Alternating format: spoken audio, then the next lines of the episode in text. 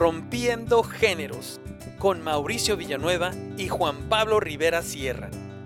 Este podcast está creado para platicar, compartir e ir descubriendo un poco más de las increíbles grabaciones que el género World Music ha ofrecido a la audiencia global.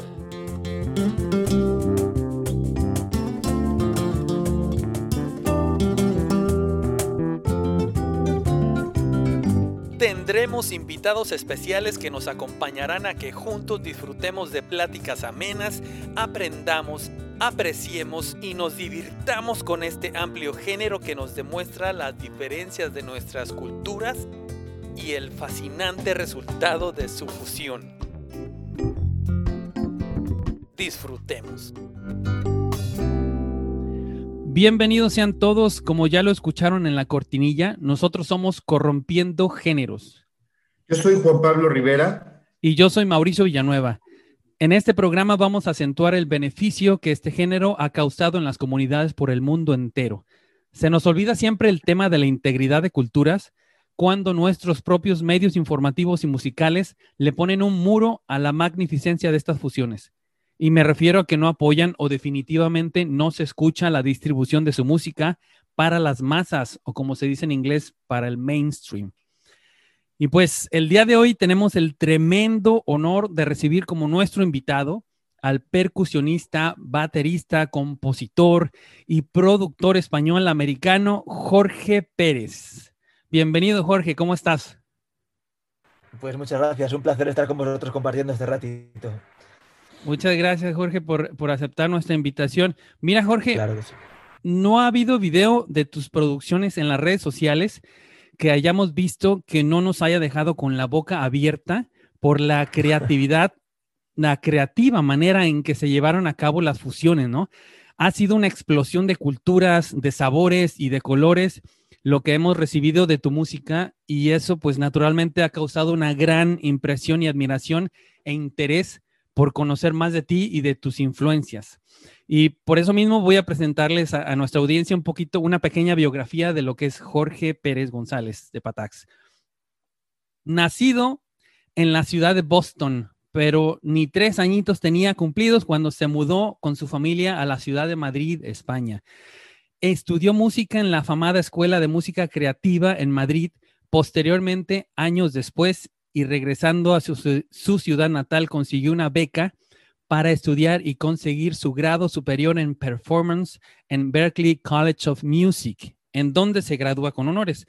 Seleccionado en el 2011 por los maestros del jazz Danilo Pérez, Joel Lovano y John Patitucci para formar parte del programa honorífico Berkeley Global Jazz Institute. Aparte de ser un excelente artista, Jorge ha dedicado parte de su vida a la pedagogía, siendo por un tiempo profesor de percusión y batería para su antigua escuela, la Escuela de Música Creativa en Madrid. Pónganle atención a esa escuela.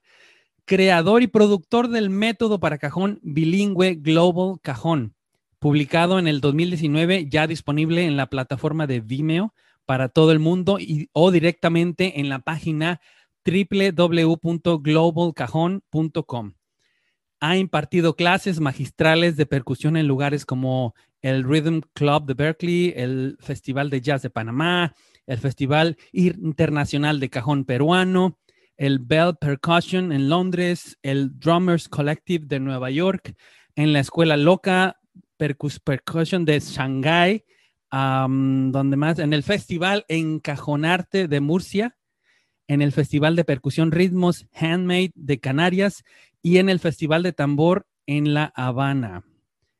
Aparte de su gran carrera musical, Jorge es un graduado de la Universidad Politécnica de Madrid como un arquitecto, profesión que indudablemente notamos que ha desarrollado siendo en la actualidad el arquitecto y diseñador de su propio éxito hasta el momento creador de Patax, una de las bandas que lo describen como el líder creativo y el motor productivo de la banda, en donde la composición y la producción corre a cargo de él mismo, encargándose de escribir los temas, las músicas y los arreglos. Un concepto con una personalidad única y a un nivel necesario, del cual hablaremos más adelante con Jorge. Con su banda Patax. Ha viajado por todo el mundo, habiendo actuado en festivales internacionales como en San Javier, España, Lagoa Jazz Fest, Portugal, eh, Festival en Lugano Jazz Festival, eh, en eh, Newport Jazz Festival, en Panamá Jazz Festival, Perkpan Festival en Brasil, Festival del, Festival del Tambor en Cuba, Festival de Jazz de Hong Kong, Alegría Festival Marruecos, wow, you, uh, este no sé cómo pronunciarlo, Julablikot Festival en Finlandia, entre muchos otros. Pues en pocas palabras, querido Jorge, a esta altura de tu carrera musical, ¿qué es Jorge Pérez? ¿O cómo prefieres que te nombren o que te reconozcan ahora en la actualidad y después de tanto camino recorrido enfrentando y representando diversas responsabilidades culturales? Para que nuestra audiencia, por donde sea que nos escucha por el mundo, pues te siga conociendo. ¿Qué es Jorge Pérez? Te agradezco, te agradezco ese fantástico resumen. Había cosas que ni me acordaba yo de que había hecho. Eh, pues según voy cumpliendo años, la verdad es que cada vez tengo más claro que soy una humilde persona de un barrio de Madrid. Eh, somos cuatro hermanos, tengo un entorno familiar muy, muy cercano y muy tal. Y eso es lo que realmente acaba trascendiendo y siendo importante. Es verdad que soy un tío trabajador y, estudioso en mi época de, estudiante. Y bueno, vas sumando años de esfuerzo y te das cuenta de que llevas una carrera mm. con bastantes logros, pero, pero soy una persona completamente llana. Em, y, nada, eh, tengo ilusiones muy básicas construir mi, casita, estoy construyendo una casa, empezando a construirla ahora, cerquita de Madrid, en un pueblo. Eh, quiero tener tranquilidad para seguir mejorando en lo que es mi ejecución de instrumento y a seguir aprendiendo. Eh, espero que la motivación y, la creatividad me sigan acompañando unos cuantos años más para poder hacer unos cuantos discos más. Eh, acabamos de grabar hace un mes el último nuestro, que es un tributo a los Beatles. Oh, está grabado ya, pero no está eh, publicado aún. En un mes o así estará. Y es, pues eso, el, estilo Patax de fusión de flamenco con Latin jazz, con hip hop, con soul. Mm. Pero basándonos en, el legado increíble de los Beatles. De los Beatles, y, y, después de esto, cuando me recupere un poco de la época postparto, después de un disco siempre el trabajo de composición, de ensayos, de producción. Acabamos de grabar, pero ya empieza inmediatamente en ese minuto la época de edición de audio, de vídeo, de, mezclas, mm. de mastering. Marketing. Eh, es un esfuerzo largo y ahora mismo estoy en eso, justo acabamos de terminar eso. Y voy a dedicarme lo que el cuerpo me pida unos meses para empezar a volver a crear lo siguiente. Ajá, wow, wow. No, pues Ese es mi resumen de, este, de, este, momento de mi vida, ¿no? No, gracias. Oye, fíjate que nuestro interés contigo en esta entrevista es primordialmente que nos cuentes de dónde es que surgen tus ganas por fusionar la música. Tus, eh, ¿Te influenciaron tus padres, algún mentor durante tu infancia, algún artista famoso o callejero? Cuéntanos quién o qué te robó el corazón para lograr tremendos ejemplos para la música del mundo. Bueno, interesante pregunta. Eh, mi entorno familiar es musical, pero no profesional. No tengo ningún miembro de la familia que se haya dedicado a la música profesionalmente. Mi padre es ingeniero, mi madre es bióloga, mis hermanos han estudiado también carreras superiores. Mm. Nadie se ha dedicado a la música. Y de hecho yo, eso que has comentado muy bien en el resumen, mm. estudié arquitectura, mientras como aficionado tocaba, como hobby de adolescente tocaba música, pero nunca me planteé la música como, como una profesión hasta ya avanzada cierta, cierta edad. Tenía 20 años cuando dije, ¿qué estoy haciendo yo con la arquitectura, con todo tal? Aunque luego años después me gradué, pero, pero decidí hacer un viraje hacia la música. Entonces, eh, ahí empecé a estudiar como un loco porque tenía la sensación de que llegaba tarde, o sea, que había desperdiciado. Mm. Tenía esa sensación en ese momento, un talento natural que tengo por la música, haciendo muchas otras cosas, deporte, arquitectura, no sé qué, y tuve un momento de crisis de decir, tengo que vivir 48 horas al día en vez de 24 mm. para aprovechar el tiempo perdido y ponerme con eso. Entonces, viajé a Cuba varias veces, eh, estudié con profesores extranjeros que estaban en España durante años, luego me fui a estudiar a Berkeley y tenía una ansiedad por, por, aprender distintas culturas y distintas, eh, distintos folclores. Y eh, en un momento dado empiezo a componer. Y, y me doy cuenta que el aprendizaje de esos folclores lo que me está dando son herramientas a modo de ingredientes, como si fuéramos un, un cocinero, Sí.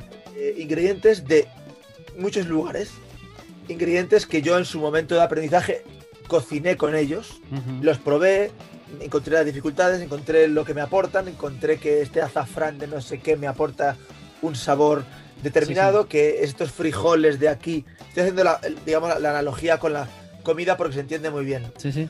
pero evidentemente yo no cocino. eh, estoy hablando de, de música en el fondo, ¿no? Eh, y entonces, conociendo bien eh, la forma de cocinar de muchos lugares, cuando te pones a componer y de repente llegas a un estribillo, de repente dices, espérate, este estribillo por sus características armónicas, de tempo, melódicas, si yo le pongo este ingrediente de aquí, por ejemplo, un chacha, de repente el estribillo gana, gana mucha fuerza Mm. frente a seguir con el mismo ritmo de bulería con el que vengo toda la estrofa. Sí, sí. Y eso me llega por conocer bien el chacha, haber tocado chacha, haber compuesto con chacha. Y de, y de repente, en la inspiración del momento de componer, digo, ostras, si aquí utilizo este ingrediente que aprendí en Cuba. En este plato a priori español, de repente las papilas gustativas hacen ¡pum! se despiertan. y le, y le das al que está comiendo, que es el espectador, le das un giro que no se esperaba, que después de un poquito de arroz y un poquito de paella y un poquito de gazpacho y un poquito tal, de repente, ¡ping! se mete unos frijoles de- con, con eh, ropa seca, ropa vieja, Ropa vieja, ropa claro, que no se esperaba y que le aportan un crecimiento a, a esa experiencia, ¿no? Ya, ok. Entonces, eso realmente es el concepto de, de mi forma de, de arreglar. No me obligo a ver cuántos ritmos meto en esta canción. Hay canciones que funcionan bien con un solo ingrediente, Ujú. en mi- por supuesto, en mi subjetiva percepción, que es Sí, claro. totalmente discutible. Pero ocasionalmente digo, aquí esto le viene bien este, esta ropa vieja, y aquí le viene bien este ingrediente de Sudáfrica, y aquí, y cuando miro atrás, de repente hemos pasado por cinco estilos distintos en una sola composición. Que eso me pasa, por ejemplo, en nuestro arreglo de Bad, arreglo de Michael Jackson, donde pasamos, hay bulerías, hay funk, hay rock, hay música africana en un momento dado, hay reggae al final, y hay, o sea, y no por una intención de querer meter muchos ingredientes porque sí, sino porque yo honestamente creí que cada parte de la canción, como si fuera un viaje, Ajá. le a- apoya y enriquece un ingrediente distinto. Ya, wow, ok. Mira, pues esto, Un poco el eh, concepto. sí. eh, lo comentamos siempre en, en toda nuestra entrevista, que la- estamos muy agradecidos por la información que, que ustedes nos dan, porque estamos creando una, una biblioteca de información en este, en este podcast. Ya llevamos eh, una temporada con dos episodios, diferentes artistas, y todos siempre nos brindan una, un, así como tú hablas, ¿no? Un- mucha información para, para, para saborear, para que nuestra audiencia o los jóvenes músicos se, se exciten de esa manera, para, se inciten, Claro. no se exciten, se inciten para, para, pues, para No, probar, ¿no? la excitación es importante. Sí, Sí, sí. No, y la Eh, pasión, la pasión mm. es fundamental. Yo creo que es el motor, el motor que, por eso decía al principio, mientras me acompañe esa excitación, esa pasión, e- esa motivación, estoy, estoy, estoy, estoy bien, porque ese es el motor. Luego Sí. los conocimientos Claro. eh, son las herramientas, pero el motor es la pasión. Yo puedo Dale. tener todas las herramientas a, a mi alcance, que si no tengo una motivación de arranque, las herramientas están muertas de la risa. Las Órale. herramientas las mueve un motor que es la pasión por, por algo, efectivamente. Jorge, pues eh, yo te doy también la bienvenida. Es, es un honor, un gran honor eh, poderte entrevistar en este podcast de Corrompiendo Géneros. Y bueno, pues cuando te vi tocar aquí en, en- en mi ciudad, que es San Luis Potosí, tengo entendido que he estado ya dos, en dos ocasiones, si no me equivoco. Sí. Te vi la, la- la última vez que estuviste, estaba exactamente en la fila de mero adelante, estaba ahí con, con una amiga, con Judy Leura, eh, Sí. con mi esposa y con este, más personas ahí y bueno, pues tuve la, tuve la, la, oportunidad de, de, observar la musicalidad, la perfección del ensamble de, de Patax eh, y, de, y también esa sensación de estar frente a, una, un grupo, a un, a un ensamble que es parte de la evolución de este arte excelso que es la música. Sí me quedé maravillado con la, con, con la calidad de cada uno de los músicos, la calidad de, de ensamble, como ya lo dije, eh, y de la energía que obviamente se transmite hacia el público, ¿no? Porque, bueno, toda la sala estábamos, estábamos maravillados, estábamos prendidos, hubo una, especie como de rito ya, este, cómo se iba pasando de una pieza a otra, eh, se incluye el baile, se incluyen otras, otras, eh, otras herramientas que cada vez, como dices tú, se explotan en el cerebro, como, como es la cocina, ¿no? Entonces, ¿tú consideras que a través de estas contribuciones musicales que has realizado, podrías autonombrarte un embajador de la música del mundo para tu comunidad? Dado que has viajado por muchísimos lugares, has estado en muchos festivales, has estado en grandes universidades, en otros pueblos, en lugares pequeños, lugares grandes, ¿te consideras un, un embajador de la música del mundo? Wow, eh, no sé si me resulta un poco eh, pretencioso autodenominarme embajador de la música del mundo. Eh, por tanto, diría que no. Creo que soy un operario de la música del mundo, no un embajador. efectivamente, lo que hago es música del mundo y soy consciente de que el trayecto de Patax hasta ahora empieza a crear un poco de escuela. Hay gente, yo he visto bandas que, van por ahí y, que se autodefinen como en la línea de Patax. Y, me han llegado muchos vídeos en los últimos años de gente de toda parte del mundo haciendo temas nuestros o intentando hacer nuestros arreglos. O sea que me alegra notar que sí hay un... Va viendo un legado, va viendo un estilo, y va viendo unos seguidores que, parece ser que, identifican nuestra música con un estilo de world music fusión. Así que me, contento con, el atributo de, operario hmm. del, del, world music por ahora. Ya. A ver si algún día podemos llegar a ser embajadores de algo. ok. Y, y bueno, Estamos pasando por un momento bastante complejo. Lo, antes de iniciar esta entrevista, pues platicábamos de estas, del regreso, de este regreso poco a poco a lo presencial. Y, pero creo que este, el, el camino de un artista es, es, es, complejo en sí. Para un, para un músico, obviamente para un pintor, para una, un bailador o bailadora de flamenco, eh, siempre es, es complejo y ahorita yo creo que más. Pero, ¿tú te imaginabas que, tu trabajo o carrera iba a tener el impacto que ha tenido hasta el momento? La verdad es que no.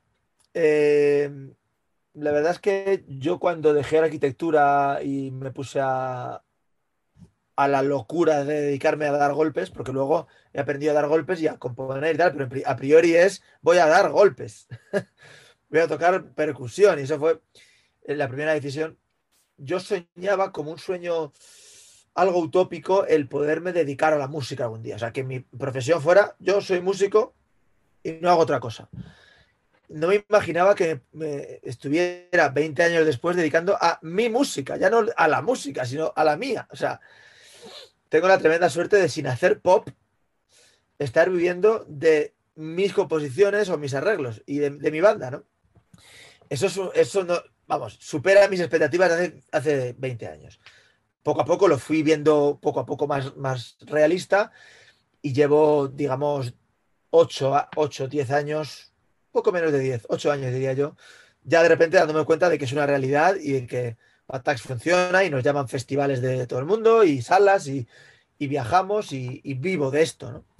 Lo cual es un paso muy importante porque cuando te das cuenta de que puedes vivir de lo que estás creando, entonces es cuando te das cuenta mm, de que los ratos de componer es trabajo. O sea, en el mejor de los sentidos. Lo haría también si no me pagaran, pero es trabajo en cuanto a que es una actividad monetizable, no en ese mismo momento, porque no estoy picando en la mina y me pagan después de cada jornada, pero mis composiciones se acaban metiendo en discos que se acaban vendiendo, que acaban estando en giras dentro de dos años. Y eso me reporta unos ingresos. Y darte cuenta de ese ciclo te da una fuerza a la hora de sentarte a componer, porque esto que estoy componiendo no es solamente el placer de componer y el ejercicio intelectual de hacer algo valioso, sino que esto me está dando de vivir. Y eso, para responder a tu pregunta, hace 20 años se escapaba a mis mejores y más optimistas sueños. Así que sí, me siento súper afortunado ahora mismo. Ya que, qué interesante. Y oye, ¿y has, para, has, pensado en parar de hacer lo que estás realizando o cambiar de carrera en algún momento? Digo, eres arquitecto, lo sabemos, eh, pero ahora que eres músico, un músico profesional y reconocido internacionalmente, eh, ¿has pensado eh, en algún momento difícil de tu carrera decir, ¿saben qué? Voy a dedicarme a otra cosa, voy a buscar otro, otro camino Sí, hay momentos de, reflexión y de planteamiento de cosas. Patax no solamente me encanta, sino que es el proyecto donde he puesto 10 años de esfuerzo, por lo menos, más los años de preparación previos. Entonces no tengo intención de dejarlo. Pero sí me apetece, cuando coloque a Patax donde quiero colocarlo, y todavía queda margen de crecimiento, por supuesto, sí me apetece tengo como dos ideas que me rondan mi cabeza. Yo diría que tres, más bien. Una tiene, he hecho dos porque son dos que no tienen que ver con la música directamente y otra que sí. La que sí es, me apetece hacer canciones de pop. No del pop que se hace ahora, el reggaetón y el trap y tal, que no. Me apetece hacer canción. Y claro, canción más sencilla en su estructura, en su instrumentación, en el ensamble. Ahora llevamos tres percusionistas, dos percusionistas y un baterista y una banda muy grande con metales. Eso me gusta, pero me apetece de repente eh, ir un poco más a la esencia de las canciones, letra, melodía. Mm. También he estado expuesto a unos de los maestros históricos de ese arte, que son los Beatles. Yesterday, eh, Eleanor Rigby, todos los... Hay temas que dices, ¿Cómo puede ser? Que, mira que son sencillos, pero son genialidades. En cuanto a la melodía, la letra y la armonía, son pequeñas piezas, porque en el fondo la, infraestructura de los temas de los Beatles es muy sencilla. Y sin embargo, es, son una maravilla, ¿no? O sea, el Yesterday. Ayer tocamos una versión de Yesterday en el concierto de Madrid. Y según la tocamos, decía yo, qué, qué maravilla de canción, por favor. bueno, entonces ese arte ese arte me interesa mucho, el de con poco, poco recurso hacer algo bello, ¿no? Es una de las cosas que me apetecen. Las otras dos que te decía son escribir, escribir prosa, escribir un, libro, con todo lo pretencioso que eso puede sonar, eh, y pintar. Wow. Eh, yo en mi época de arquitectura y tal pinté bastante, de hecho, vendí algunos, algunos cuadros. Wow. conseguí, engañar a, conseguí engañar a unos cuantos y vendí algunos cuadros. Eh, y tengo, bueno, bueno, tengo dibujos, tengo cuadros. Tal. Entonces, es un arte que dejé completamente parado de repente. Sí. O sea, un día no dibujé más hasta hoy, no he vuelto a dibujar ni a pintar, eh, porque tuve una decisión muy drástica con me tengo que dedicar a la música al 101%, porque si no, no voy a conseguir objetivos. Y eso me dura hasta el día de hoy. Yo ayer toqué, toqué concierto en Madrid, nos acostamos tarde, llegué a casa. Hoy ya he estudiado dos horas de mm. música. Antes de comer, de no sé qué, de hablar con vosotros. O sea, yo estoy muy, muy, muy centrado en, la mejora de. Porque claro, yo toco batería, toco conga, toco cajón, son como mundos no exactamente el mismo. Entonces, tienes que estudiar batería para batería, como un baterista. Y luego tienes que tocar conga como, como un conguero. Y luego tienes que tocar el cajón. Entonces, es una actividad muy demandante y me ha ocupado 20 años. Entonces, esa otra cosa que me gustaría hacer en algún momento, eh, y estoy esperando a ese cambio que me dé la vida, a lo mejor, Ujú. eh, para ponerme a pintar otra vez y Vale, ponerme a escribir. qué chévere. Para responder a tu pregunta. esas, Muy ¿no? buena- Que muy buena otras cosas que estoy pensando. Interesante el enfoque, el enfoque que le diste a la, a la pregunta, porque te fuiste al futuro, ¿no? O sea, lo que, a lo que va a suceder en un, pró- próximamente, ¿no?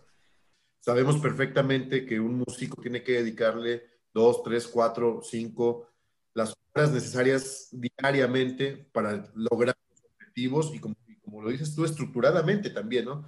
Como hacerlo como un, como un percusionista real como un baterista, como un conguero, como un eh, cajonero, no nada más por encima, sino hacer tu estructura de... de- Claro, sí, es muy importante. Y yo soy una persona que no lo digo como una ventaja. Tiene ventajas y tiene inconvenientes, pero es una forma mía, mi forma de ser. Yo no pinto un poco y a ver si el año que viene pongo un poco más. No, no, no. Yo no pinto nada hasta que decido pintar. Y cuando decido pintar, mm, agárrate que vengo y me paso dos años pintando. Por eso es tan exagerado de alguna forma que cuando decidí hacer percusión, llevo 20 años sin hacer otra cosa. 20. Wow. O sea, Es un apasionado. sí, y, y sobre todo que, que- que confío mucho en. O opino muy fuertemente que para llegar a hacer cosas bien hay que realmente ponerle mucha seriedad. O sea, Sí. si la quieres, no digo si la quieres hacer por placer y como hobby, entonces está bien que Mm. un domingo sí y uno no pintes un rato. Genial. O sea, otra cosa es que quieras ser un buen pintor. Con Ya. todo lo subjetivo que puede ser eso. Pero un buen pintor necesita conocer a los clásicos, necesita tener técnica, necesita tener eh, estudios, necesita, necesita saber. Y un escritor ni te cuento, ¿no? Voy a llegar yo, me voy a poner a escribir, venga, y me hago el Quijote de entrada. No, no, no, eso no, eso no ocurre así. Hay gente con más talento y hay gente con menos. Pero incluso la gente con talento, incluso la gente con talento para hacer algo, y el talento es fundamental, y, y- y- y- y multiplica por 10 el rendimiento en algo, el talento. Vale. Aún así, tú coges a un chaval o a una chavala con talento y sin esfuerzo previo y sin aprendizaje y no se va a escribir el Quijote, ni Cien años de soledad, ni... No, no, porque esa gente, eh, Cervantes o García Márquez respectivamente, llevan una vida dedicada, no solo con un talentazo, sino una vida dedicada a, a escribir, a probar, a, a- a- errar, a romper, a, volver a intentar, a volver a romper. a volver- Ya. Ese trabajo, esa artesanía que tiene cada profesión, creo que es fundamental para llegar a, poder decir algo en cualquiera de estos campos. Entonces, bueno, yo estoy cerca, cerca de sentirme satisfecho con lo que he podido decir en la percusión, en la batería, en la composición. Cerca, todavía no del todo, pero voy notando que, bueno, también cerca de mis límites, porque también uno tiene unos límites y puedes hacer 5.000 discos, pero seguramente a partir del disco 20 ya has dicho lo que tienes que decir. Sí, sí, sí. Entonces, yo estoy llegando a una situación donde me encuentro, donde me encuentro, donde me empiezo a encontrar a gusto con mi trabajo musical. Vale. El día que me encuentre a gusto y que encuentre que el siguiente disco va a decir lo mismo que el anterior, pero con otra- otras palabras, entonces cierro el chiringuito y me pongo a pintar. Wow. Oye, Jorge, eh, ¿podrías recomendarnos tres artistas que para ti eh, sean una representación perfecta del género world music? Tres ejemplos que puedan enriquecer el oído y el gusto de todo aquel que nos escucha en estos momentos. Sí, por supuesto. eh, por supuesto. Vamos a ver.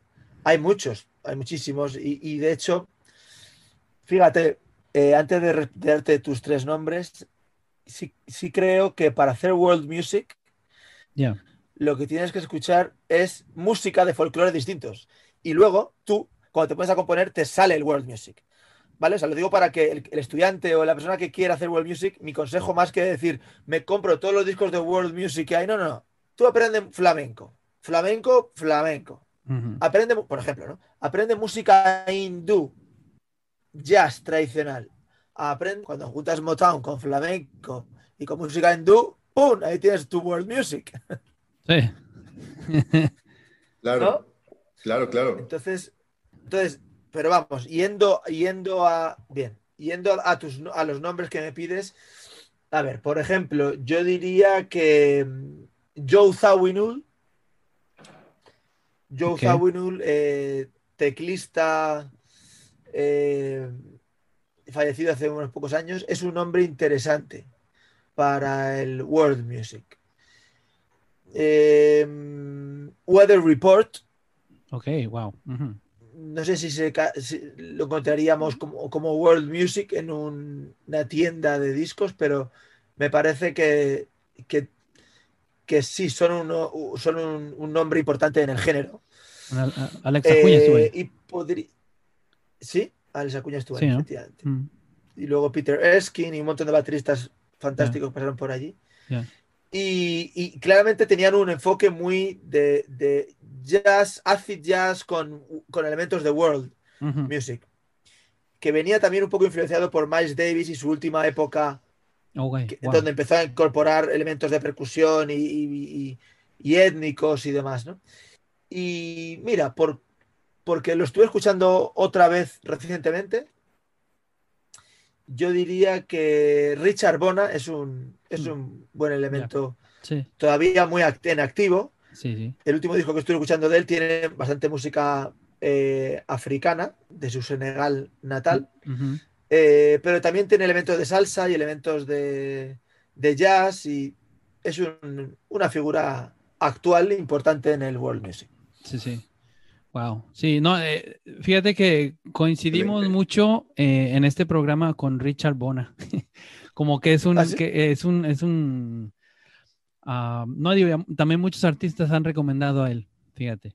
Eh, por lo mismo, porque es una persona que realmente está, está ofreciendo algo diferente, pero sin dejar su- sus raíces, ¿no?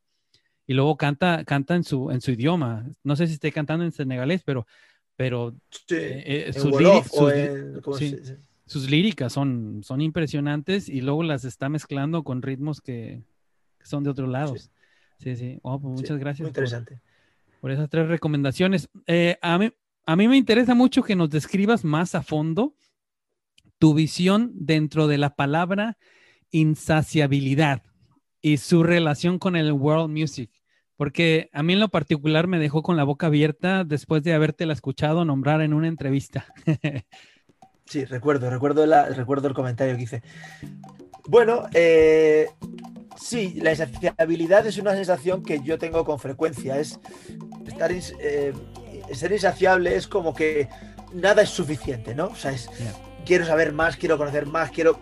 Mm, Llevado a la caricatura podría ser como ponerle un, un, eh, un filete con un helado encima y un gofre y un chocolate y nata. O sea, es lo, ah, lo quiero todo, ¿no?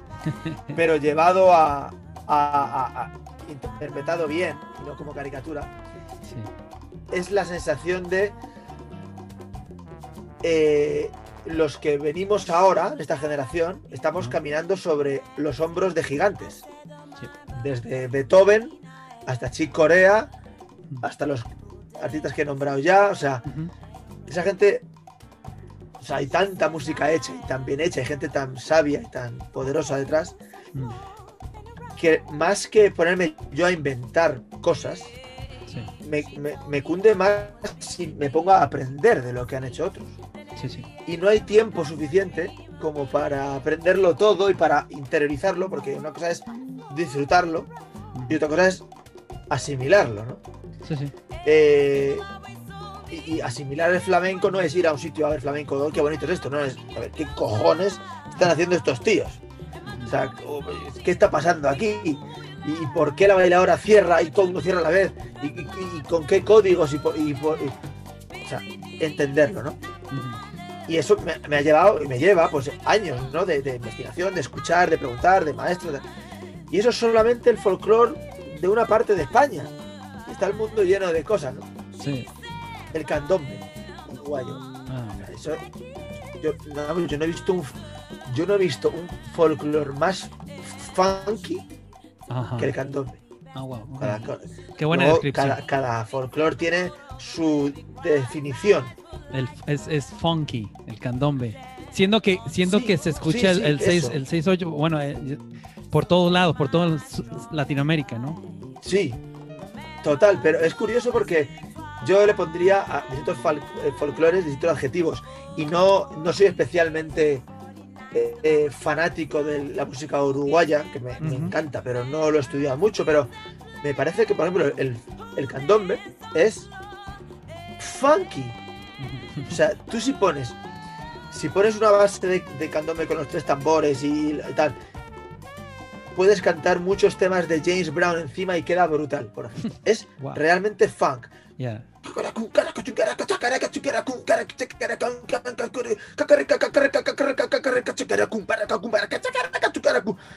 Eso es get up, O sea, en el fondo es es mismo mismo tipo de sentimiento humano expresado con lo que te da la tierra, lo que tienes a mano. El, tipo de Montevideo pues tiene tres tambores y, una, y unas maderas. Y el tipo de Missouri o de New Orleans tiene una batería y, un, y una guitarra eléctrica. Pero el, sentimiento de fondo, yo creo que hay, por ejemplo, esos dos folclores, hay un sentimiento muy parecido. Eh, por decirte una anécdota, ¿no? De lo que siento cuando escucho eh, candombe. Entonces, pues la insaciabilidad viene de darte cuenta de, cuánto material hay y, cuántos ingredientes, volviendo a, al símil con la, con la comida, con la cocina, empiezas a tener, cuando empiezas a, estudiar y a, experimentar y vas a un concierto y dices, qué barbaridad esto. ¿Estos quiénes son? Lo escuchas, entiendes, estudias, tienen más ingredientes. Y de repente te ponen, tú imagínate, imagínate, y no digo que sea mi caso, pero vamos a ponernos un caso imaginario en el que tienes eh, una cocina llena de ingredientes, de bote distintos, de especias, sales, sales, tienes 25 sales distintas, una picante, otra no sé qué, tal. Luego, imagínate, el sueño de cualquier cocinero, ¿no? Una cocina inmensa, llena de... Y te traen un pescado tú mismo, cocíname un pescado, dices tú. Claro, si solo tuviera el ingrediente del funk, un pescado, pues ya sé lo que le voy a poner. Un poquito de tal, un bajo gordo, una batería ahí, pa, una guitarra subdividiendo, ya tengo el pescado. Ahora, cuanto más ingredientes tienes, más problema tienes a la hora de que te traigan un pescado y te digan, cocina lo que quieras. Porque dices, ¿Qué, qué, le pongo? ¿Por dónde empiezo? Si, si este pescado, a ver, hace así.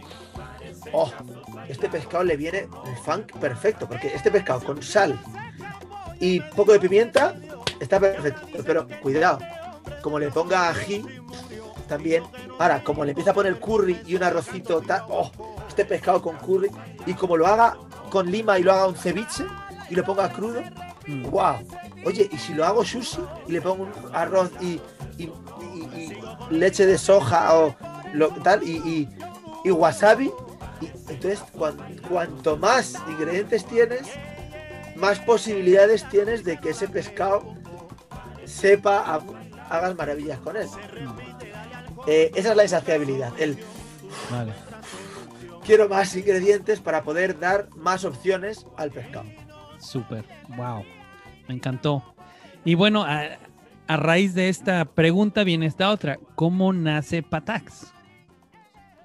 Patax nace eh, de, mi, de mi necesidad de componer. O sea, yo en principio me decido dedicarme a la percusión, me pongo a estudiar percusión unos años y de repente se me ocurre se me ocurre o, no tengo más remedio, según como lo mires. Hay un momento que necesito hacer cosas propias.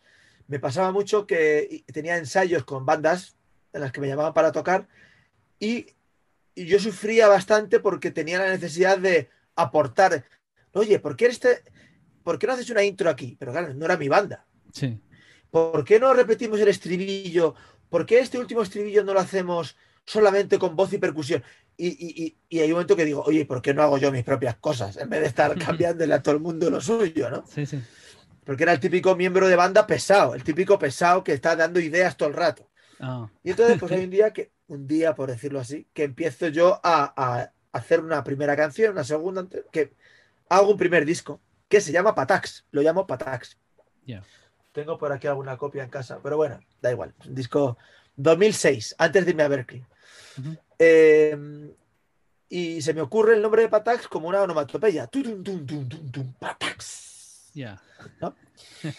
Y entonces llamo al disco Patax.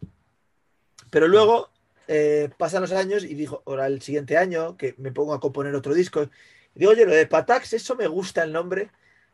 Se me queda pequeño para el nombre de un disco y luego, ¿por qué no llamo Patax a- al proyecto? ¿no? Y, y a todo lo que hago, desde tocar nalgas hasta componer los Beatles. Todo está bajo el paraguas de Patax. Y así nace el concepto un poco. eh, hay discos más, eh, más, digamos, ortodoxos, un disco, música fusión, y hay locuras como, pues eso, lo de tocar percusión en cuerpos humanos eh, y muchas otras locuras que he ido haciendo. Y todo tiene, me parece que es buena idea ponerlo bajo el mismo paraguas. Sí. eh, y ese es el concepto de Patax. Eh, Vale. Ya llevamos, el disco de los Beatles es el noveno. Sí. Si contamos aquel primero que se llamó Patax, este sería el, el noveno disco. Wow, ya, ya llevas una, una trayectoria larga, ¿no? El Sí, tiempo pasa rápido. Mirando de repente. Se dice, se dice fácil. Sí, y cuando te mir- miras para atrás, es cuando vas a subir una montaña y empiezas a caminar y, y te sientas en una piedra a, a ver un poquito de agua, miras para abajo y dices, ostras, qué altos estamos ya. O sea, Y me- cuando me- vas pasito a pasito, aunque sean Sí. pasitos pequeños, avanzas mucho. El caso es no pararte. Y eso es lo que me pasa a mí, que me siento joven, me siento con fuerza, me siento como, diría casi, no digo en el comienzo de mi carrera, pero, pero con mucho por delante, ojalá sea así. Y sin embargo, miras para atrás y dices, "Joder, pues mirando para atrás ya llevamos un recorrido también alto. ¿no? Sí, sí. Eh, y, y me imagino que consideras a Patax como parte del género world music, ¿no? Sí, Sí. Sí. Sí, yo sí. creo que, bueno, las etiquetas nunca, nunca definen perfecto del todo. Cada proyecto necesita una etiqueta suya, Sí. pero, pero sí, digamos que no es jazz, aunque hay mucho, hay ingrediente obviamente de jazz, y no tanto en el sonido del jazz tradicional como en el concepto, ¿no? Sí, El concepto de los temas que abren una idea, despiertan los sentimientos para luego ir a una parte de improvisaciones, sí, sí, sí. que luego de alguna forma deriva en otra vez la idea original, generalizando mucho, ¿no? Pero Sí, sí. ese concepto sí lo tengo muy metido en Patax y se cumple mucho en mis canciones. Abrir con una idea, dejar que luego eh, eh, el virtuosismo instrumental aflore y haya libertad para desarrollar sí. y luego de alguna forma cerrar todo el, el- el- el contenido con algo que tenga que ver con el comienzo. Y eso, en el fondo, es un estándar de jazz. Ya, sí, sí, sí. sí. Los temas de Miles Davis son un AABA, muchas veces, luego hay solos sobre la forma, luego AABA, una coda y se acabó la canción. Sí. En ese sentido, somos muy jazz, pero estilísticamente no tanto. Mm. Oye, la, la grabación que hiciste con Patax del himno nacional de los Estados Unidos. Bueno, lo- te voy a dar una, una, una respuesta a eso. Ha sido una de las declaraciones musicales más exactas y más precisas en relación con la diversidad cultural y los momentos cruciales y difíciles que nuestras comunidades están y han pasado a raíz del racismo en los Estados Unidos. Y bueno, es un arreglo que me imagino representaría al planeta entero si un día nos viéramos con la necesidad de representarlo musicalmente hablando, ¿no? Y pues te quería felicitar y agradecer por esta gran contribución, pero nos encantaría saber qué fue lo que te llevó a realizar tremendo arreglo. mano. Te agradezco mucho que, que lo veas así porque esa era la intención. Estábamos en plena legislatura de Trump. Sí, Todavía no doy crédito a, a- a- a- a que eso haya ocurrido. O sea, como un ser tan, tan lamentable puede ser eh, la persona con más poder en el planeta. sí. Eh, y cómo puede, sin ningún tipo de vergüenza, decirlo de nosotros primero, nosotros primero. ya. No digo que no haya políticos que, que- que lo hagan, pero que lo digan abiertamente es lo que es, como decir, igual que hay gente machista, todos tenemos un pozo machista porque nos hemos criado en, una, en, un, mundo machista y, es un problema estructural, tenemos que ir digiriéndolo poco a poco. Pero de eso a que uno diga, no, no, yo soy machista, declararlo es como, joder, macho. ¿No? Entonces, eh, yo con Trump tenía esa sensación de, ¿cómo puedo decir tan abiertamente nosotros primero aunque perjudiquemos al resto? Entonces, eh, de ahí surge la idea de cómo, desde nuestra pequeña escala, de Patac, claro, por supuesto, humilde, humilde, dar una respuesta creativa a, eso. Cuando yo opino precisamente que en la mezcla de las cosas está la excelencia, o sea, eh, la mezcla de culturas, la mezcla de músicas, la mezcla de ideas, la mezcla de razas. Eh, y justamente decir que nosotros primero es, es lo contrario a esa idea. Entonces, en Patax tenemos a un italiano, a un cubano, a un, eh, a un judío, a, una guineana, a, a, varios españoles, a, me dejo gente fuera. O sea, tenemos mezcla de colores, de razas, de edades, de tamaños, de sexos. Somos tan contrarios en nuestra génesis eh, a esa opinión tan cerrada mm. de Trump que quise mandarle un mensaje con su himno. Y demostrándole que su himno, que su himno queda muy bonito cuando lo haces con mezcla. En vez de cuando lo haces con Pepe con música de un sitio. Está muy bien, es un himno, es un himno bonito, melódicamente. Está bien. Pero si le pones ingredientes de fuera, mm. mejora. Sí, sí. Entonces, ese es el mensaje, como tú has dicho y lo has entendido perfectamente. El mensaje es, si tu himno, tus cosas que son valiosas y son respetables, le pones amor y, ingredientes de fuera, que es lo que tú no llegas a entender, tu himno coge una fiesta y una gracia que no tiene por sí mismo. Ese es el mensaje. Wow. No, hasta se me pararon los pelos.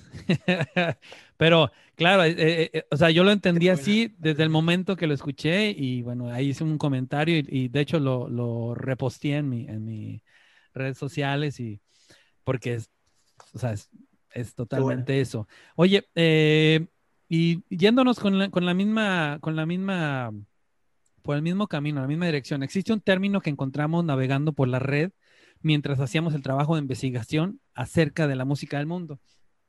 Te lo voy a mencionar. ¿Qué piensas tú de este término llamado turismo sónico? ¿Qué te viene? No lo he escuchado en mi vida, no lo he escuchado. Turismo sónico, pues hombre, me sugiere de entrada em, explorar cosas nuevas acústicamente hablando. Vale. ¿No? Sí, sí. sí, eh, Cuando hablas de turismo, pues voy a ver Hong Kong, a ver qué hay en Hong Kong. Pues, eh, pues un poco eso, ¿no? Sí, eh, y, sí, eh, es un, es un término que encontré, eh, bueno, haciendo la investigación de lo que es la música del mundo, y en estas dos palabras se define el género world music como un guía de turistas, ¿no? El cual te pasea por muchos rincones del mundo sin la necesidad de salirte de tu comunidad ni de adentrarte en los conflictos locales de, aquella, de aquellas zonas, meramente para apreciar su cultura a través de la música. está bonito el término, está bonito. Turismo, turismo sónico. Turismo sónico. Fíjate, lo de sónico a lo mejor te lleva a un, aspecto más, más técnico del sonido, a lo mejor de efectos de sonido y tal, mientras que si dices turismo folclórico musical, a lo mejor te, sugiere, a lo mejor se puede encontrar un término mejor, pero te sugiere ese, ese, viaje que a lo mejor con Patax y con otras bandas ocurre de que empiezas con un Michael Jackson y te vas a, España y te vas a Cuba y te vas a... Eh, pero no está, ahí yo, si, si tuviera que definir lo que hacemos nosotros, no sería tanto turismo sónico como folclórico, si quieres. Órale. Wow. No, súper, súper. ¿Consideras que el género world music puede causar un beneficio en las comunidades de hoy en día? Sí, sin duda. Eh, yo creo que en, el el término world music, bien entendido, viene implícito la tolerancia y la admiración por lo, de fuera. ¿No? O sea, es decir, en la mesa, en la mesa del World Music, cada civilización aporta sus descubrimientos. ¿no? O sea, sí, te podía dar mil ejemplos, pero cada, cada país, cada región, cada pueblo aporta un, pues mira, yo tengo este ritmo que hacemos con unas cucharas Mm. eh, desde hace dos siglos o diez en mi tal. Y nosotros, pues mira, nosotros utilizamos eh, unas cajas de verdura y de pescado, como los peruanos, Mm, que reciclamos y se inventan un cajón. mm, Y eh, entonces, en el término world music, de alguna forma, y siendo positivos, estás abriendo a que entre lo mejor de cada casa.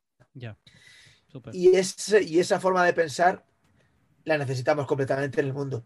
Sí. El darnos cuenta de que no somos mejores ningunos que otros, todos tenemos nuestro sufrimiento acumulado y nuestros aciertos humildes que juntados hacen un festín. Eh, decía lo del comentario no tan positivo del world music porque creo que el término world music realmente nace de una concepción un poco equivocada y es seguramente sea un término acuñado en, en Estados Unidos muy probablemente y en Estados Unidos sabrás muy bien que vives allí que eh,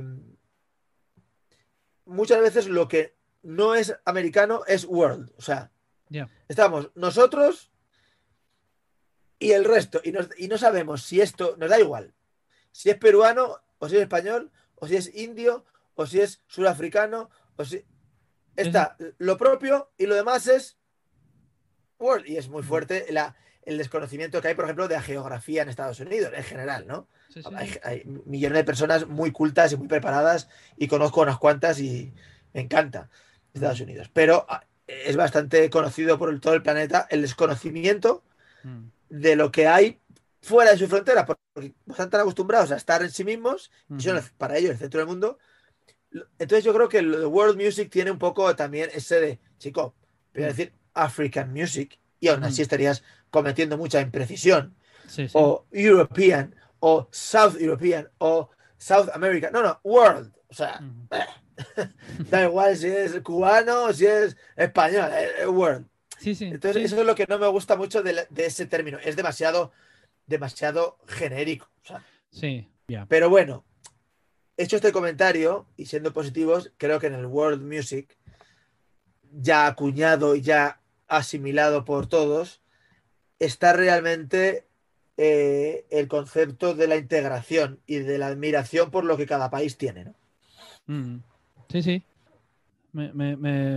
Estoy de acuerdo contigo, sí, tienes razón. Eh, hay, que, hay que seguir em, concientizando lo, lo que es el término world music y lo que, mm, lo que son las verdades, eh, los sentimientos que siente la gente o los géneros este, que se ven forzados a entrar a, a este, a este género de world music porque no los acepta el mainstream. ¿eh? Sí, y, so- y sí, perdona que te interrumpa, es como, son términos que los utilizamos porque ya tienen un significado comercial y, y los utilizas porque es útil como término para entendernos, pero tiene una, como te he explicado, tiene una un, un- un nacimiento erróneo. Es como si dices la música negra. Ya. Música negra. Mm, Sí, sí. Pero, ¿qué música? O sea, música negra, wow, o sea, si- to- todo es música negra, Sí, sí, para si empezar. quieres. O sea, empezamos eh, ahí.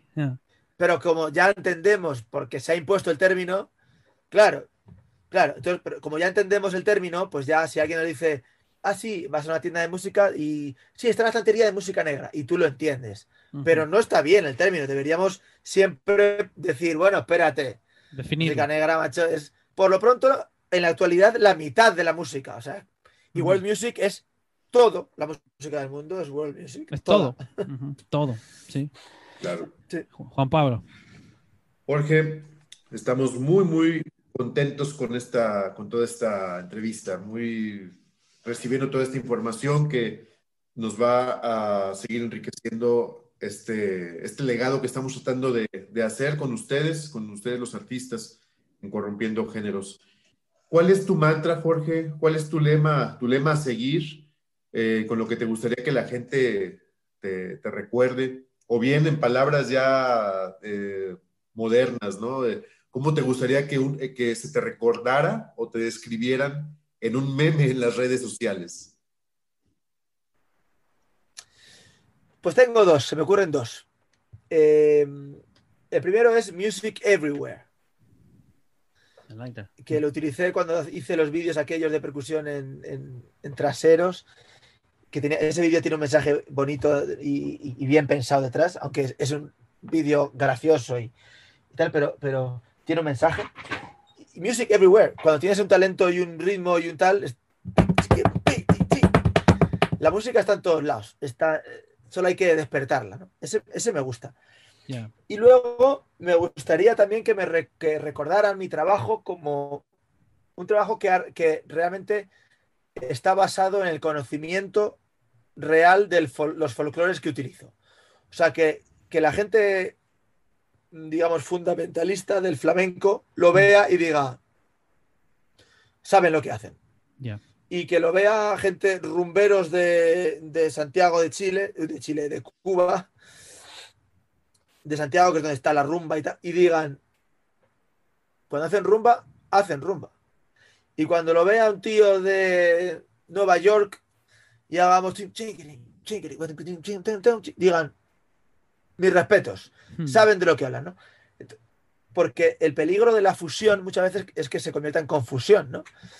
Eh, Sí. O sea, que, que metas la clave, pero sin saber muy bien por qué la clave va ahí, o hagas un, un poco de swing mientras eh, los demás no están subdividiendo con swing, sino en semicorcheas, por decir alguna cosa, ¿no? Y, y utilices los, los folclores sin realmente haber llegado a, a entenderlos bien y a estudiarlos bien. Vale. Entonces, a mí una cosa que me preocupa, me, me- me- me motiva de Patax es que todos los ingredientes que utilicemos estén bien utilizados. Súper. No, no, pues eh, ese- esos, esos dos mantras están perfectos. Music Everywhere, ah, yo creo que está, está genial, está genial. Eh, Tantos lados.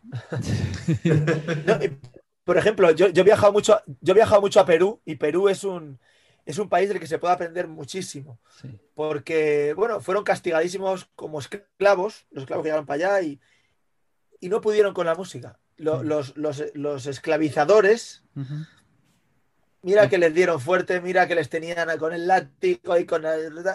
No pudieron evitar que cogieran, no tenían ni instrumentos, da igual. Cogieron una quijada de burro, cogieron un cajón de frutas, cogieron un trozo de metal y la música acabó llegando de todas formas. A Mm. pesar de, de que intentaron cortar de raíz toda expresión artística de los, de los esclavos, no Mm. pudieron con ellos. No pudieron. La música es como, es como el, el- el- es como el césped, siempre acaba creciendo de alguna forma. Sí. Tú quemas la tierra entera y cuando crees que está todo quemado, hace ping y sale una brizna de hierba en algún sitio y acaba siendo una selva. Mm. Y la música es igual. Y, y Perú es un ejemplo de reciclaje y de Wow. rehacerse y de. Y, y la música peruana es preciosa, es maravillosa. Sí, qué fantástica analogía. Te la voy a robar. Oye, Jorge, bueno, pues estamos, Por supuesto. eh, estamos llegando a una, a una parte de aquí de la entrevista que es de respuestas rápidas. Ajá. A ver si soy capaz. Lo voy a intentar. Eh, nuevamente, si no hubieras podido ser músico, ¿a qué estarías dedicándote en estos momentos? Yo creo que a robar bancos. ¿Cuál es la pregunta más chistosa o rara que te han preguntado en una entrevista? Tal vez que si me podía concentrar cuando tocaba culos, si podía estar realmente tocando música en vez de mirando a las nalgas. Eso me lo han preguntado. Te hubieras puesto un antifaz, ¿no? Sí. ¿Cuál es la mejor canción o pieza que, que tú has interpretado y por qué? Guau, esa, esa es difícil, ¿eh? Venga, me voy a decir Yesterday de Lennon y McCartney. Mm, He tocado muchas músicas y he tocado cosas preciosas, pero esa es una canción que es un buen ejemplo para mí de cómo con pocos medios, en una perfecta, ¿cómo se dice? Eh, la palabra me gusta. eh, serendipia, no. Bueno, en una, en una perfecta conjunción entre melodía y letra, música y letra, consigue dar un sentimiento absolutamente preciso. O sea, creo, hay muchas canciones donde la letra es preciosa, pero la melodía, la y al revés también. Y sin embargo, esa canción despierta una melancolía inevitable cuando Yesterday. eso es. Oh, eso es, eso es una obra maestra. Mira, mira, me estoy, mira, me estoy emocionando, me estoy emocionando de pensar en Yesterday, por- porque Sí. es que es, yo, eh, yo animo a mucha gente que, que nos pueda estar escuchando, que a lo mejor son de otra época, gente más joven y tal, que Yesterday, que se, que se dediquen, que se hagan ese regalo, Mm. que se hagan ese regalo y se escuchen los tre- tres minutos que dura tres minutos. Y que escuchen la canción y si no hablan mucho inglés, que se pongan en la letra y que... Cómo en la sencillez está la fuerza. Y esa La canción fuerza. es melancolía expresada con humildad, con una historia concreta. Eso es una obra maestra. Claro, claro, claro. ¿Con qué otro músico famoso te gustaría colaborar en el futuro?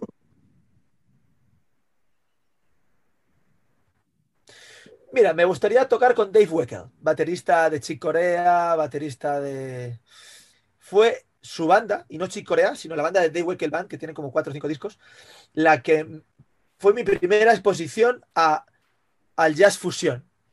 Wow. Recuerdo, y perdona que esto ya sé que son preguntas, respuestas cortas, pero te tengo que contar esto. Yo Claro, estaba, claro. estaba de babysitter, eh, trabajando de babysitter cuando tenía 18 años o 19, eh, y fui a la ca- casa de la persona que tal, los padres se iban al cine, yo me quedé con el bebé o la niña pequeña, le di de cenar, la dormí, me había comprado un disco en la escuela de música donde iba entonces, de un tal Dave Weckl, que me han dicho que era un baterista muy bueno. Ni idea. Se acostó la niña y tal, fui, no me han dado ni siquiera permiso, pero da igual. eh, Encendí el equipo de música de la casa esa, una familia con mucho dinero, un salón precioso. Yo puse mi disco de Dave Weckl, le puse bajito porque la niña estaba durmiendo. Digo, mierda. Pues me acuerdo perfectamente del impacto, es decir, hostias, esta, esta música existe. Dave Weckl. Entonces, eh, luego tengo estantería llena de discos de fusión, tengo todo de Dave Weckl, Chick Corea, pero ese fue mi primer disco de bofetón de hostias, esto es tocar la batería. Esto no es pum, pa, pum, pa, pum, pum. No, no, esto es. Wow. Entonces, tocar con, con Dave Weckl, lo he pensado, ¿eh? A lo mejor hacer una invitación para colaborar con Patax en un disco, o sea. Pero bueno, me gustaría mucho. Por supuesto, seguramente va a pasar, seguramente vamos a tener la oportunidad de, de tenerlo en nuestras manos. Si tus fans pudieran recordar algo de ti, Jorge, ¿qué sería? Eh, aparte de mis pectorales, pues. Claro, claro, por supuesto. Eso lo recordaremos todos. ¿Cómo, cómo olvidarlos, no? ¿Cómo olvidarlos? Eh, pues yo creo que. Venga, yo creo que ese estribillo o ese coro que escribí cuando acaba nuestro arreglo de Man in the Mirror, que dicen: A Michael se lo llevaron igualito que a Lennon. Dijeron que un accidente, pero a mí me da que no.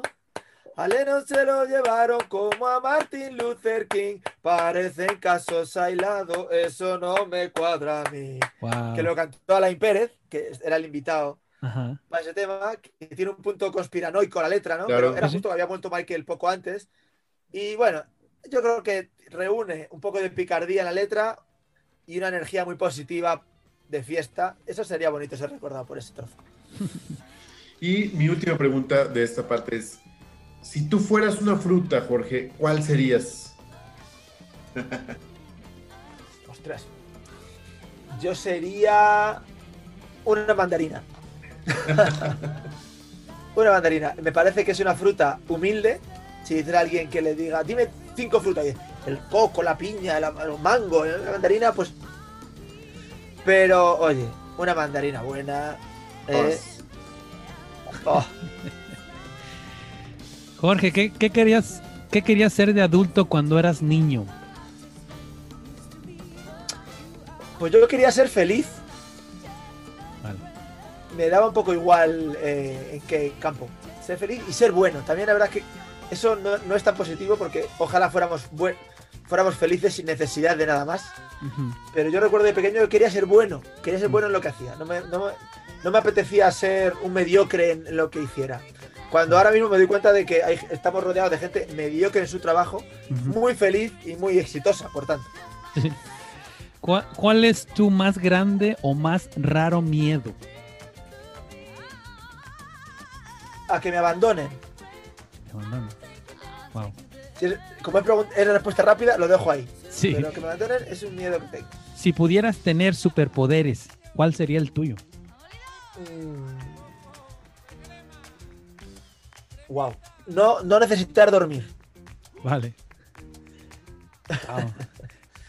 Eh, si pudieras tener un rato agradable con otro artista famoso que tú admiras, actor, bailarín o bailarina, escultor, ¿quién sería y por qué?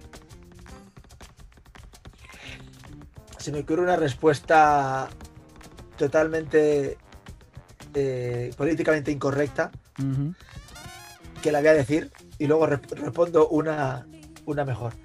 Eh, con Beyoncé, sin ninguna duda. Yo compartiría un rato o dos con Beyoncé seguro, los que ya me dejara. Eh, pero con otro artista, eh, venga, voy a decir, no es mainstream, no es conocido, pero es que, es que, es esa pregunta muy difícil porque diría muchos. Vamos a decir Paul McCartney. Paul McCartney. Vale. de Paul Wow. McCartney. ¿Tú sientes que podrías mejorar el nivel de músico que eres en la actualidad?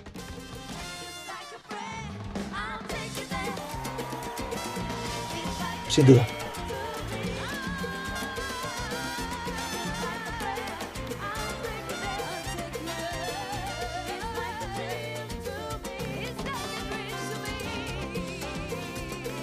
Vale. ¿Qué prefieres, el gym o la dieta? El. No me gusta ninguna de las dos, pero, pero vamos. No, no te gusta ninguno de los dos. Ok, perfecto. ¿La playa o el río? El río, ¿El gato o el perro? el perro, ¿La bicicleta o caminar? Beyoncé. La, la bicicleta, la bicicleta. Insistes, insistes. Televis- A ver televi- si, yo qué sé, Sí. ¿Televisión o redes sociales? redes sociales. Re- redes sociales, pero tampoco, tampoco, me, tampoco me caso con ninguno. Ya. ¿Cerveza o vino? Me gusta el agua con gas. Ya sé que es un poco aburrido, pero el agua con gas. No. ¿Salado o dulce? Salado. ¿Te gusta cocinar o lavar los platos? Cocinar. De hecho, me gusta mucho y lo único malo que tiene cocinar es lavar los platos. y esta es la última de estas, de estas preguntas rápidas. ¿Qué te gusta más? ¿Los callos a la madrileña? ¿El fish and chips? ¿O las hamburguesas? Las hamburguesas. Las hamburguesas. Wow. Antes, pues oye, no me lo esperaba ese. Pero antes de Te esperaba despedir. los callos, ¿no? Te esperaba los callos. Sí, yo dije, este le va a gustar los callos porque es de Madrid. No, bueno. Eh, Ahora Claro. sí que hay, que hay que ir con quien hace las buenas hamburguesas también.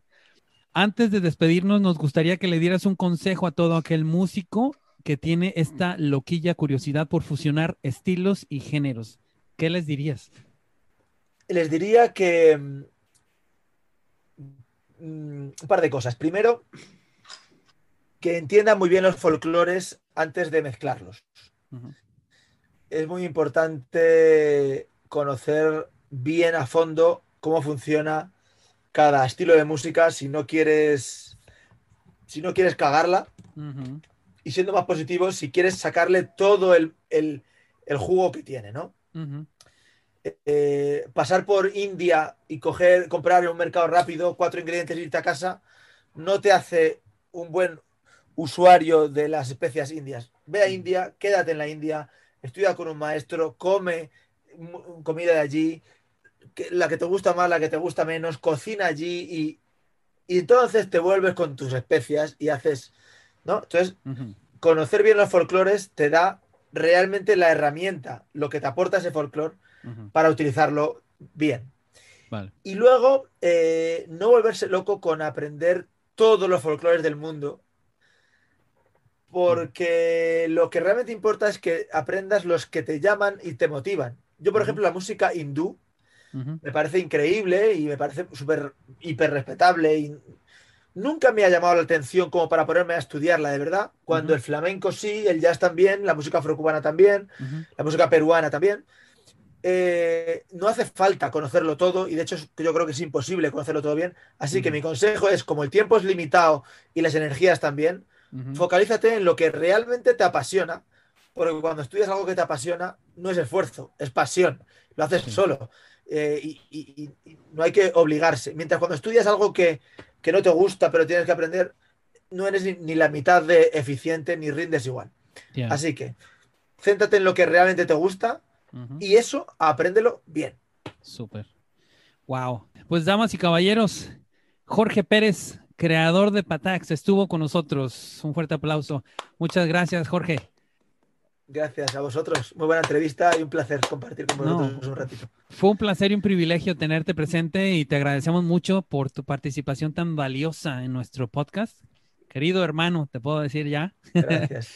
Tus supuesto. redes, tus redes sociales son arroba patax en tu fanpage de Facebook, arroba patax.oficial para seguirlo en Instagram y arroba patax para que se suscriban y lo sigan disfrutando en su canal de YouTube. Correctísimo. Y añade una cosa, Dime. que es primicia. El 1 de abril sal- salgo con Patreon.